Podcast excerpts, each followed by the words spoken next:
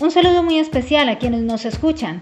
Desde la Corte Constitucional queremos compartir con ustedes este espacio en el que hablaremos de algunas de las principales decisiones adoptadas por esta corporación y que con toda seguridad serán de su interés. El tema de hoy está relacionado con la población desplazada y su afiliación al régimen contributivo de salud. En este caso, un ciudadano de 67 años presentó tutela contra la unidad de víctimas por la suspensión de la ayuda humanitaria, a pesar de que él y su familia se encuentran inscritos en el Registro Único de Víctimas por desplazamiento forzado desde el 2010. En julio de 2019, la entidad adelantó un proceso para identificar carencias en el hogar del señor. La conclusión fue que no presentaba problemas de alojamiento temporal ni de alimentación, puesto que su hija cotizaba al régimen contributivo de salud y contaba con una cuenta bancaria. Con base en este concepto, se le suspendió la ayuda humanitaria. Cuando el caso llega a la Corte, se advierte que esta información, es decir, el hecho que su hija estuviera afiliada al régimen contributivo de salud, no refleja por sí sola la situación socioeconómica de la población desplazada,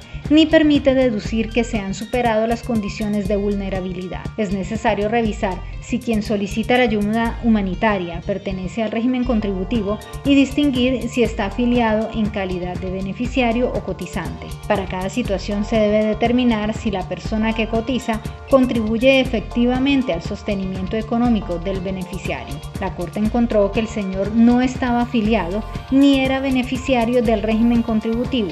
La única afiliada era su hija, quien ya no hace parte del hogar de su padre, por lo que no comparten alimentos, ni vivienda, ni gastos. El alto tribunal recordó que uno de los principales problemas que tienen las víctimas del desplazamiento forzado es precisamente la incapacidad de generar ingresos para su propio sostenimiento. Por ello, la ayuda humanitaria tiene como finalidad asistir, proteger y auxiliar a esta población para superar la situación en la que se encuentran. En ese sentido, la sola afiliación al régimen contributivo de seguridad social de alguno de los miembros del grupo familiar no elimina la condición de vulnerabilidad en la que se encuentra la población desplazada. El fallo le ordenó a la entidad realizar nuevamente la calificación de carencias del hogar, teniendo en cuenta las condiciones socioeconómicas del ciudadano. En caso de que se reúnan los requisitos, se deberá reanudar el pago de la ayuda humanitaria en un término de 15 días hábiles. Para quienes quieran ampliar información sobre esta decisión, la sentencia es la T230 de 2021